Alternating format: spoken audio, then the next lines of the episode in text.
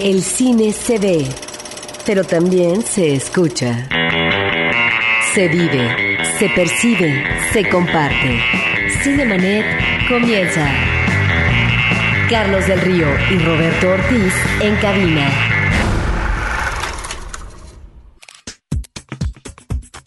Cinemanet, yo soy Carlos del Río, les doy la más cordial bienvenida. Roberto Ortiz, ¿cómo estás? Pues muy bien y además eh, con eh, la consideración de que vamos a hablar sobre un director sudamericano muy interesante que comenzamos a, verlo apenas eh, en esta semana y también de un evento que hay que destacar, una retrospectiva de un cómico estadounidense que se llamó Harold Lloyd.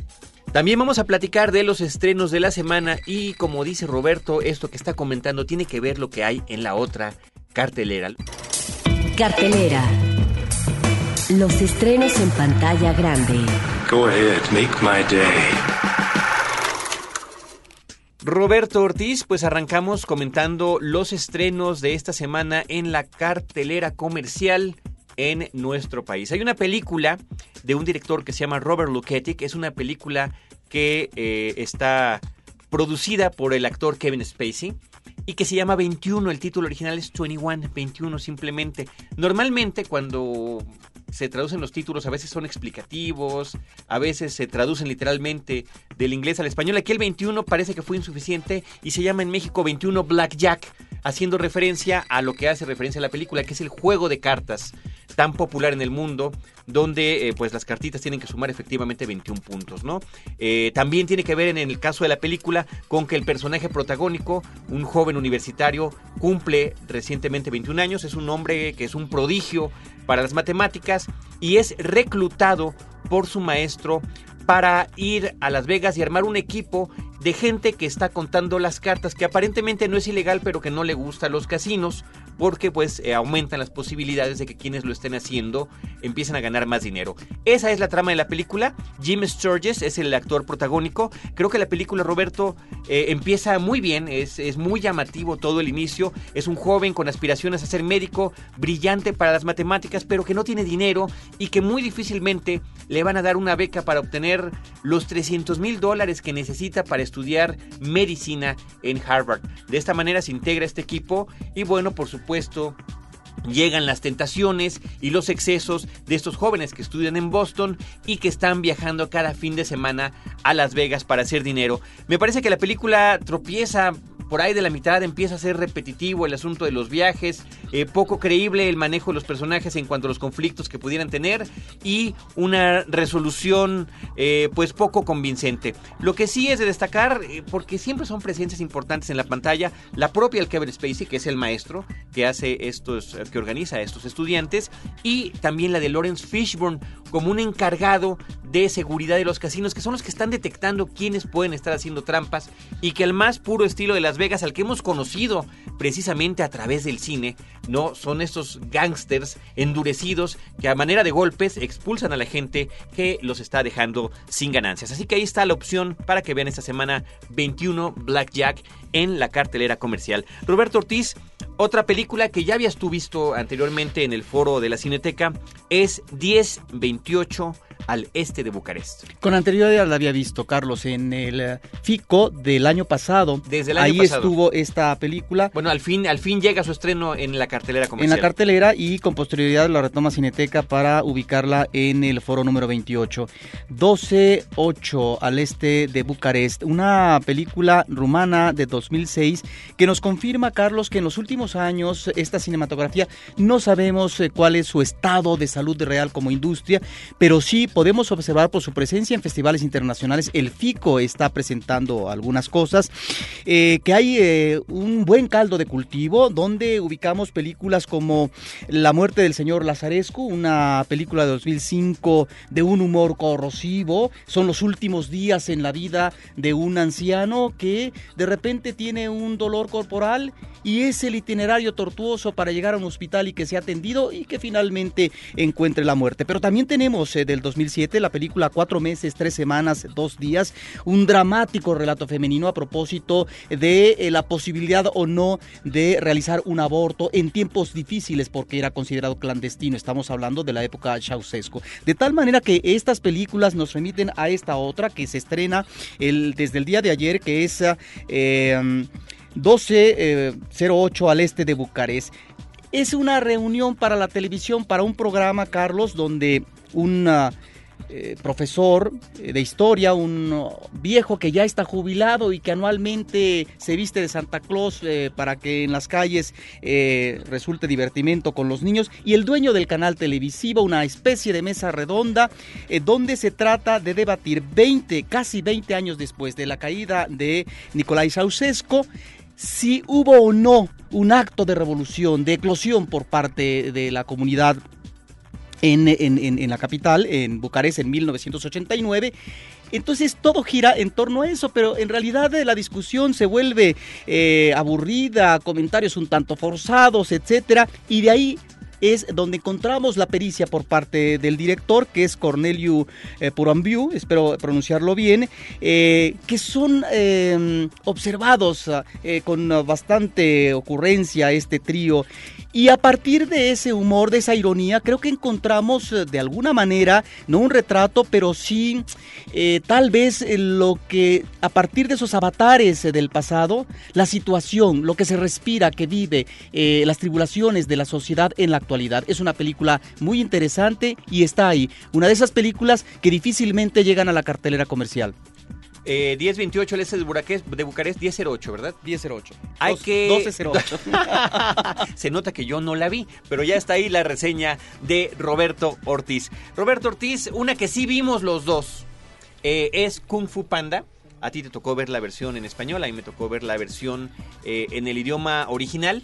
Es que hay que comentarle al público que ya resulta muy difícil eh, ubicar en el caso de una cinta de largometraje de animación en su versión original, porque solamente unas cuantas. De las decenas de películas que llegan a la capital, Carlos, solo unas cuantas y no en los cines más próximos, diríamos, eh, dentro de lo que sería una ubicación central en el DF, están subtituladas. Casi todas están ya en español, Carlos. Ya dobladas al español y yo te comentaré que para mí fue todo eh, una suerte de Via Crucis, tratar de ir a ver a, la película en viernes recorriendo en el tráfico que hay para poder llegar y verla en el idioma original, que creo que en mi caso fue verdaderamente satisfactorio. Hay que decir que el reparto de voces en la versión en inglés, que es la versión original, recordemos que ahí la animación funciona de una manera muy distinta. Primero se graban las voces, se toman además imágenes de los actores que la están haciendo, que son normalmente reconocidos, y en base a ello se hace también la animación. O sea que hay una relación directa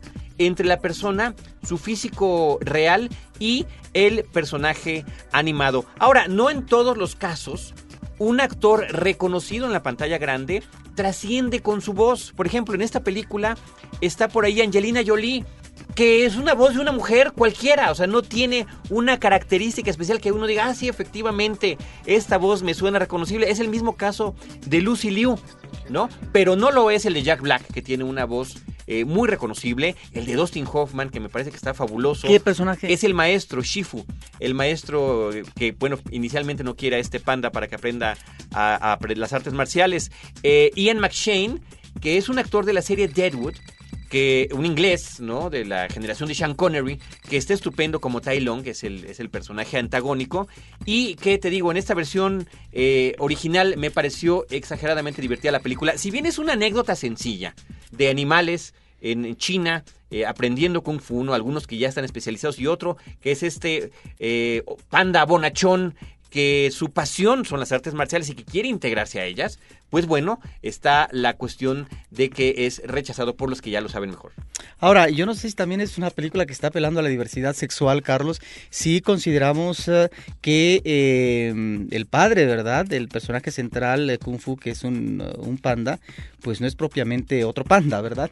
Sí, sí, sí, sí, pero parece que hay una cuestión de, adopción simpática en la película. Que no se aclara. La animación no es eh, la más sofisticada, Creo que es simpática la forma en la que hacen la cuestión de los movimientos que normalmente vemos con actores que están agarrados con cables y hay miles de efectos especiales. Creo que es pues mucho más sencillo verlo con animalitos además en animación, pero este no es no es eh, particularmente especial ni trasciende temáticamente como lo han hecho otras películas. Simplemente se queda en la anécdota divertida, entretenida de aventuras de esos personajes. Sin embargo, es una película que nuevamente apunta como otras que hemos visto recientemente de producción estadounidense, buscando a Nemo y otras más, que nos remiten a los conflictos que tienen los hijos, eh, eh, en este caso si está la ausencia del padre y es eh, un padre sustituto y al mismo tiempo relaciones conflictivas que se dan desde un primer momento cuando en este caso el maestro trata y recoge a un niño que es una especie como de tigre, un felino,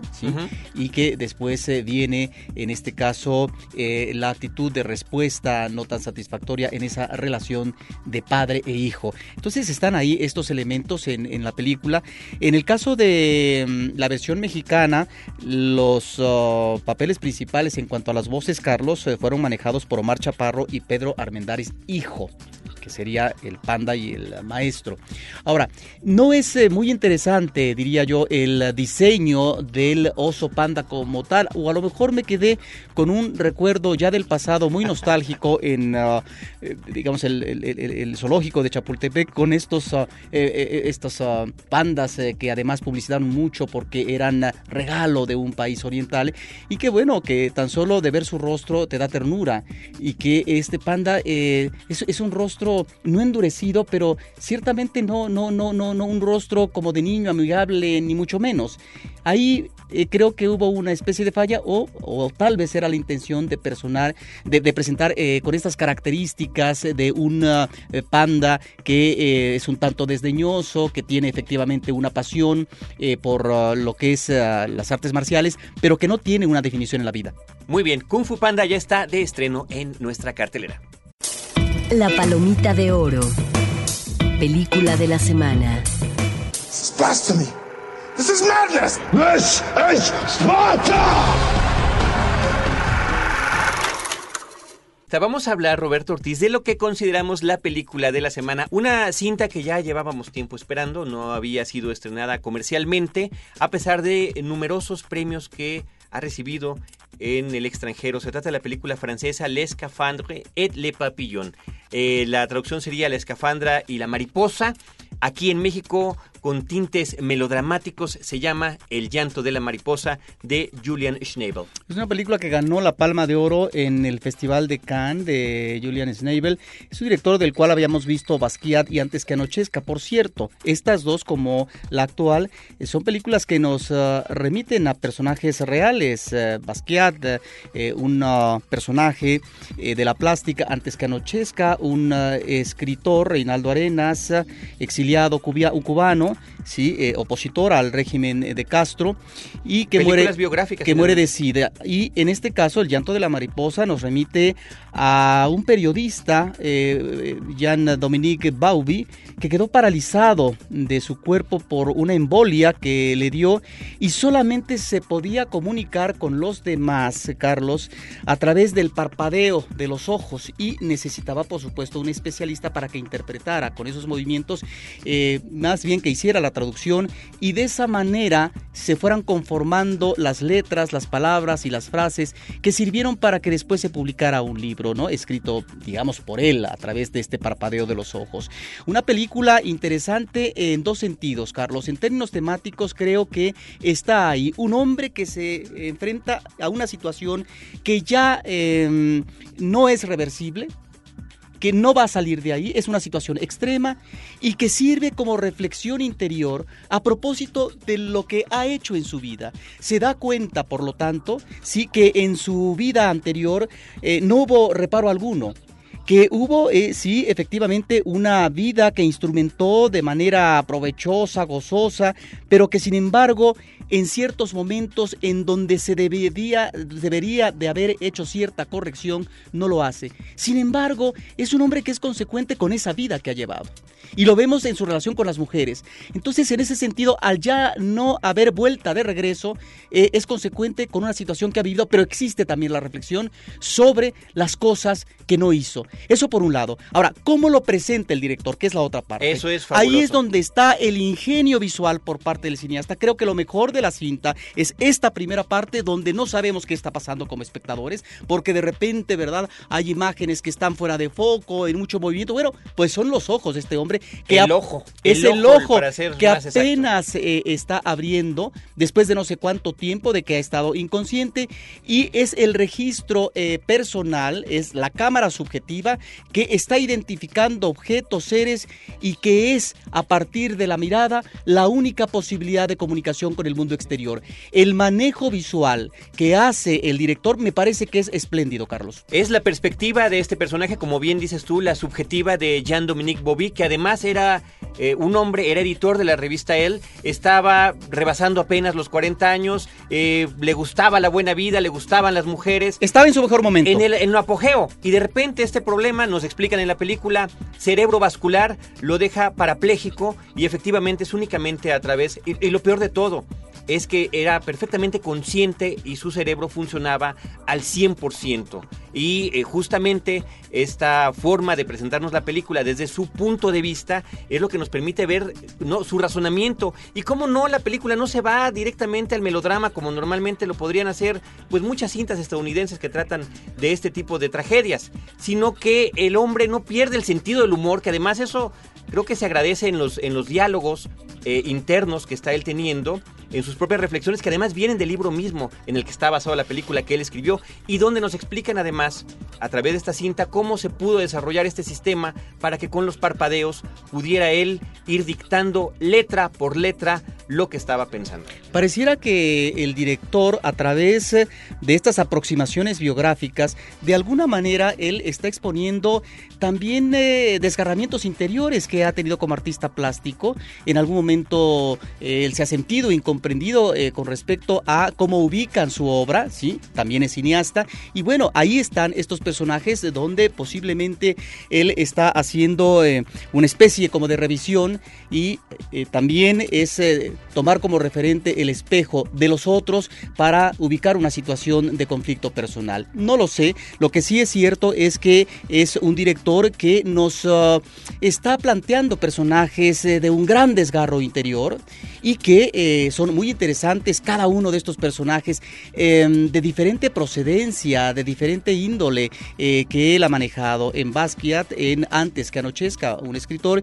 y en este caso un editor de La diferente tipo. Sí, La escafandra y la mariposa, el título del libro y del título de la película original tiene que ver, Roberto, con eh, la forma en la que eh, Jean Do, que es como se le llama, como su nombre eh, sencillo, Jean Dominique, eh, se, se ve a sí mismo. La escafandra es este tipo de trajes de buzo antiguos en los que está uno verdaderamente atrapado, ¿no? Y, y así es como él se imagina. Y la mariposa es cuando deja volar su imaginación y permite, ¿no? Este, seguir eh, cuerdo imaginando las cosas que podría vivir inclusive con la gente con la que está conviviendo. Título hermoso que sin embargo en México pues le cambiaron con esto de El llanto de la mariposa. El llanto de la mariposa que ya está en cartelera y que se las recomendamos ampliamente. Butaca, lo mejor de la otra cartelera. Right after what Ik zit daar van omvang komen. to Roberto Lisandro Alonso en la Cineteca. Sí, me parece que es ah, uno de los cineastas más interesantes en el cine sudamericano, específicamente en Argentina. Es un director que yo desconocía, debo reconocer, aunque ya hace dos años se había presentado una película extraordinaria de él, Ópera Prima, La Libertad de 2001, en el eh, FICO, el Festival Internacional de Cine Contemporáneo de la Ciudad de México. Este es un eh, director eh, del cual yo he visto La Libertad y los Muertos durante esta semana, la última de 2004. Es un director que escoge personajes que podríamos considerar que están, si no en la marginalidad, sí en esa otra realidad que casi no vemos todos los días, que es la de estos hombres eh, eh, que tienen escasos recursos, que su condición eh, material es precaria y que ahí están. Por ejemplo, en el caso de la libertad, es un día en la vida de un leñador en la Pampa Argentina y es la cámara que casi siempre está en el personaje mostrarnos lo que hace cómo corta eh, los troncos eh, de los árboles, cómo los transporta, cuando él come, eh, si saca de una trampa un armadillo, cómo lo guisa, etcétera. Es eso, uno diría, es una película minimalista, es una película que a lo mejor podríamos pensar que hay un acercamiento de tipo antropológico o no. O a lo mejor simple y sencillamente el director tiene una idea de manejar un enfoque lírico en este personaje. Son imágenes de una gran belleza, este acercamiento fehaciente que hace a cada uno de sus personajes, como en el caso de este leñador, o en eh, Los Muertos, es Carlos a un hombre que eh, ha salido de la cárcel después de matar a, eh, a una parentela, después de muchos años y regresa a su terruño que está en la selva ubicada en el norte de Argentina. Hay pues ahí, eh, creo yo, en el caso de eh, Nisandro Alonso, una mirada contemplativa, una narración lenta, pero que nunca se regodea con las imágenes y que nos permite ubicar con gran atención esta realidad cotidiana en su entorno. Yo diría donde el hombre se funde eh, con esa naturaleza de la cual es parte. Lisandro Alonso estuvo en la Cineteca Nacional y esto es lo que preparamos para ustedes. Bueno, primero entré en una universidad de cine y estudié como unos tres años, del 93 al 96. Después trabajé en algunas peliculitas encontradas como asistente de sonido y después trabajé con una productora de, un director conocido en Argentina llamado Nicolás Arquís y después no pude encontrar más trabajo eh, como en la industria audiovisual y me fui a trabajar al campo con, con, mi familia y fue ahí donde encontré el personaje de la primera película, que es La Libertad. Entonces tenía un proyecto muy vago que era aparentemente poco sólido para poder presentarlo a instituciones y a productores y le pedí un pequeño dinero para lo que puede ser una película a mi familia, me lo prestaron y pude empezar a filmar una película muy chiquita que se filmó en 10 días con 10 personas.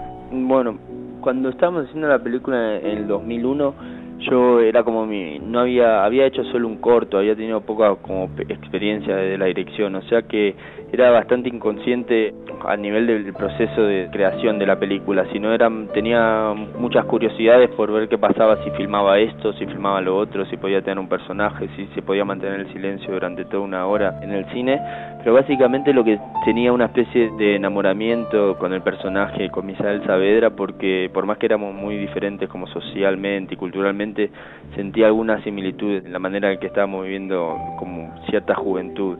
Entonces me sentí como atraído ante sentimientos como pueden ser la soledad, la incomunicación, una falta de trabajo digno y demás. Y decidí plantear que ese era como un buen ejemplo para mostrar cierto tipo de juventud que sí habitan en Argentina, eh, obviamente fuera de Buenos Aires. La segunda película que filmamos en, Corrientes, al norte de, Buenos Aires, es La Libertad, cuando la película queda seleccionada para el Festival de Cannes. El Instituto de Cine Nacional que tenemos allá, que es el equivalente al IMCINE de acá, se puso de garantía con la película y, me apoyó en cuanto a poder pagar laboratorios y sindicatos técnicos y copias y demás. El primer contacto que tuve con la cinematografía mexicana fue a través de, de Carlos Reigadas en el 2002 en el Festival de Rotterdam y a través de haberlo conocido y de pensar de manera similar en cuanto a cine y algunas otras cosas, me fui acercando a él, bueno, después a sus productores y después ya a, Mantarraya, ¿no? que es que es la compañía o la productora que distribuye las películas acá en México.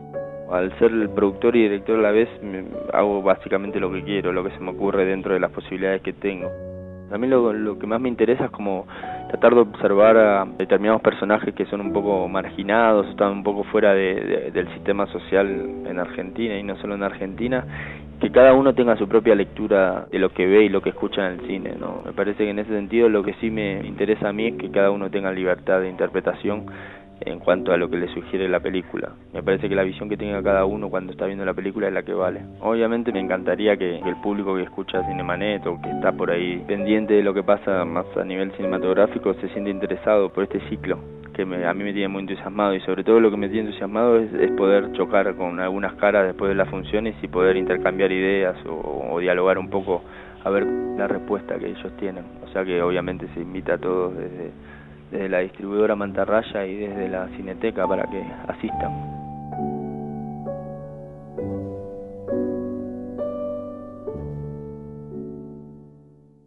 Pues ahí tuvieron ustedes lo que el propio Lisandro Alonso platicó con nuestra productora Paulina Villavicencio acerca de su cine, este ciclo que se está presentando en la Cineteca Nacional. Eh, información de horarios de las películas en www.cinetecanacional.net www.cinetecanacional.net. Todavía estas películas se podrán ver en el transcurso de la próxima semana, de tal forma que ahí está la posibilidad de conocer a un nuevo cineasta sudamericano que creo que es de los mejores, Carlos. Otro ciclo interesante, Roberto Ortiz en la Cineteca, es el dedicado a Harold Lloyd, este comediante del cine silente hollywoodense. Una verdadera sorpresa porque creo que para las últimas generaciones eh, no hubo acceso de este cine, salvo a veces eh, en la televisión hace algunos años.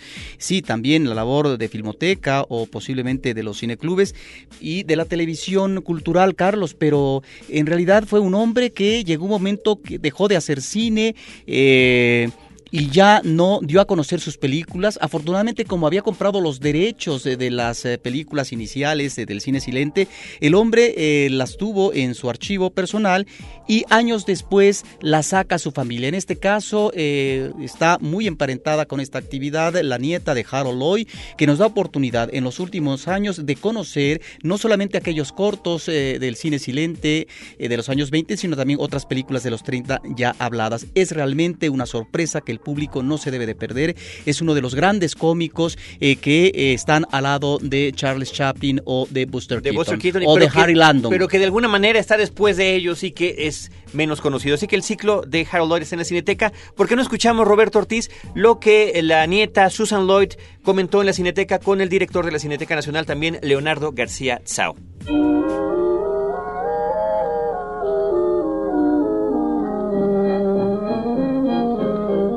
Himself onto a set, and the director looked at him and said, Oh, you're perfect to do this little spot here. And the director said, Where did you come from?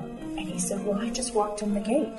Él participó en una película en 1913 para Thomas Edison y le encantó tanto que él pensó que a lo mejor la actuación sería buena para él, entonces hizo un intento enorme de entrar a los estudios, pero nadie le permitía la entrada. Pero un día logró meterse a escondidas al estudio de Universal, las películas Universal, completamente maquillado durante un descanso para la comida. Logró meterse en uno de los escenarios y el director se volteó y lo miró y dijo, ¿sabe qué? Usted es perfecto para este papel pequeño. Y fue así como comenzó mi abuelo, eh, entrando por una reja ya totalmente maquillado como un personaje, porque no había otra manera de que lo fueran a dejar entrar en el estudio. Cada vez es más difícil de ver, por eso, para eso está la Cineteca Nacional, ¿no? Precisamente para mostrarle tanto lo viejo como lo nuevo. Creo que Harold Lloyd va a sorprender a muchos, ¿no? Que no lo conocían, que va a haber un, un tipo de comedia muy diferente a la de Chaplin o la de Quito.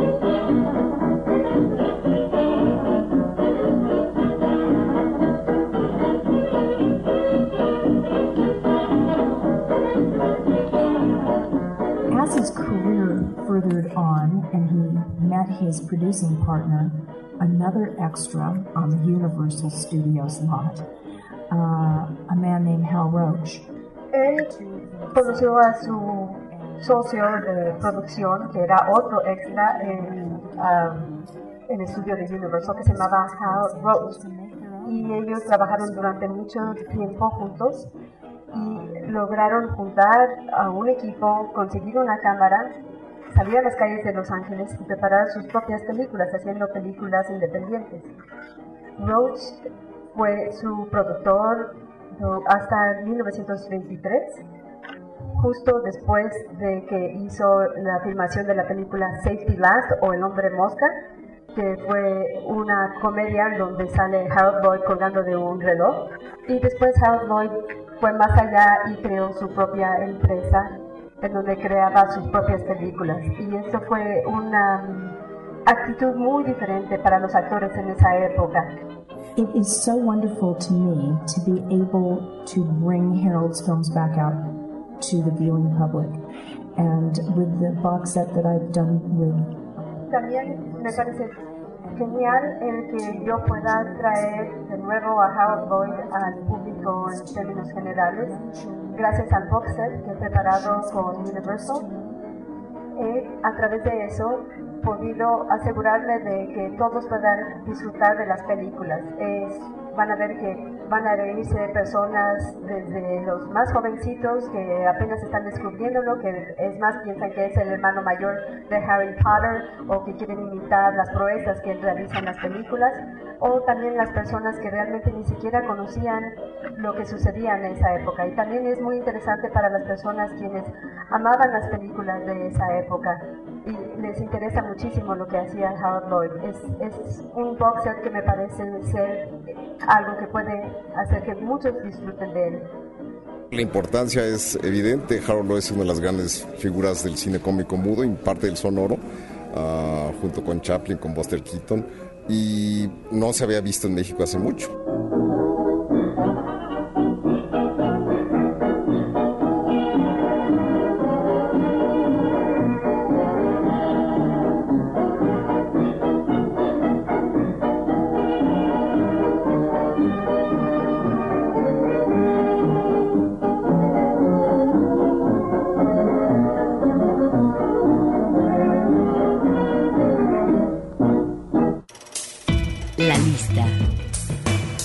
5 de Cinemanet. I'll be back. Pues Roberto Ortiz, a propósito de esto que escuchábamos de Susan Lloyd acerca de Harold Lloyd, su abuelo, y las palabras de García Tsao sobre el ciclo de Harold Lloyd, has preparado cinco momentos del cine de comedia silente. Bueno, eh, por supuesto que escojo tres de Chaplin, ni modo, eh, tal vez porque fue el cómico que más vi durante mi infancia. Y tres películas, Carlos, que tienen que ver con el personaje de Charlotte, este personaje que vive en la pobreza, que está en una situación marginal. Y estos tres momentos eh, nos, uh, nos remiten a, a, esta situación también de corte social que está expresando Chaplin en su cine, sobre todo en la época de los 20 y los 30. me refiero en este caso a películas de esa época. Por un lado tenemos en La Quimera del Oro, el hombre que se va efectivamente al norte para buscar el preciado oro, esta ola de, hombres migrantes eh, que en la pobreza procuran encontrar un camino venturoso con el oro. Bueno, está el baile de los panecillos cuando, ¿no? El, el hombre, digamos, está a través de unos panes manejando una, un, baile que eh, da un poco de aliento a esa vida miserable eh, extrema que está viviendo. Por otro lado, en Luces de la Ciudad, Carlos de 1931, sobre todo en la parte inicial, vemos a un Charlotte que después eh, de lo que pasa durante un día en su vida, bueno, se queda dormido en un lugar y para sorpresa de todos que están ahí en un acto social para la revelación de una placa de una escultura, bueno, pues está ahí el hombre de la calle, está durmiendo debajo, de lo cual de, de, de, de, lo que es la tela que cubre esta estatua, lo cual nos habla de un acto de desenfado, de irreverencia por parte de este personaje. Finalmente, en eh, tiempos modernos, eh, Chaplin eh, va caminando y de repente eh, detrás, de, adelante de él va un camión de carga, se cae la banderola roja, él la recoge e inmediatamente atrás de Chaplin aparece eh, con pues una marcha de protesta, una marcha de protesta izquierdista y él como si la fuera liderando. Tres momentos de Charles Chaplin. En el caso de Keaton, yo mencionaría Nuestra Hospitalidad, una película del 23, un momento muy cómico donde lo están persiguiendo y se esconde debajo de una especie como eh, de caída de agua, eh, de, de, de, de, una cascada y de plano a plano encontramos estos contrastes entre quien lo persigue y eh, quien trata de esconderse. Y finalmente... Eh, yo les recomendaría al público, el día de hoy se exhibe de Harold Lloyd, el hombre mosca, que hay una escena clásica donde él está colgado de lo que son las manecillas de un reloj grande en un edificio eh, de estos uh, eh, rascacielos que existen en eh, las grandes ciudades estadounidenses. Y es ahí donde encontramos esta situación cómica que nos remite a la realidad por parte de Harold Lloyd. El hombre que su, su, su, su, vida, su cuerpo, pende de un hilo que está, digamos, en suspenso y que tiene que ver con la falta de respuesta o de mecánica de lo que es eh, la problemática que vive cotidianamente. Pues bueno, ahí están cinco momentos que eh, se eligieron acerca del cine silente. Roberto, vamos a hacer una pausa musical. Escuchemos el de la película Kung Fu Panda. Aparece la rola Kung Fu Fighting, que desde los 80 ha aparecido intermitentemente en innumerables películas, pero en esta ocasión, para los créditos finales, hay una nueva versión interpretada por el rapero CeeLo y por el protagonista de la película, Jack Black.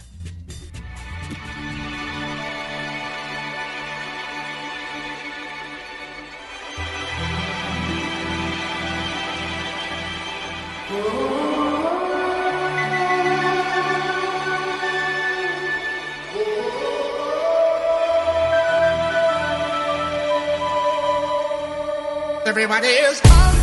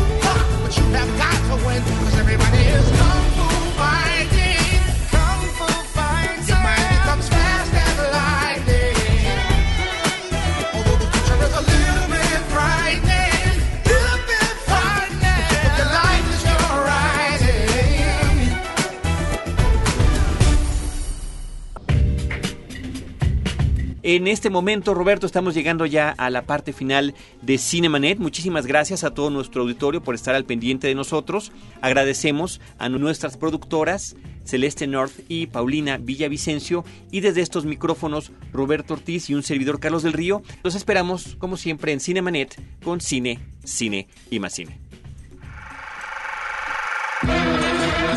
Cinemanet termina por hoy. Te esperamos el próximo sábado, en punto de las 10 de la mañana. Más cine en Cinemanet.